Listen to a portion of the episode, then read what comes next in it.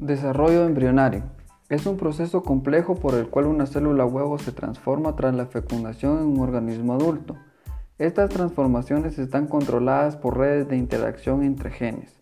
La evolución también es un proceso complejo en el que la forma cambia a lo largo del tiempo en una población.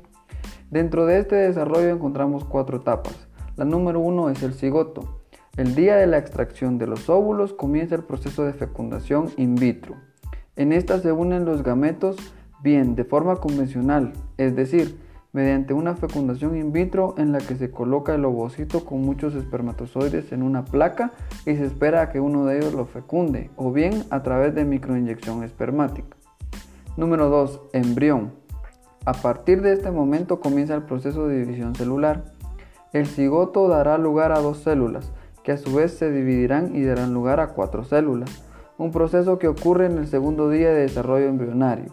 Las divisiones continúan sucesivamente y ya en el tercer día de desarrollo el embrión deberá contar con 8 células. Etapa número 3. Mórula. En el cuarto día de desarrollo el embrión debe alcanzar el estadio de mórula, una estructura que contiene un número elevado de células que se compactan entre ellas. Etapa número 4. Blastocito.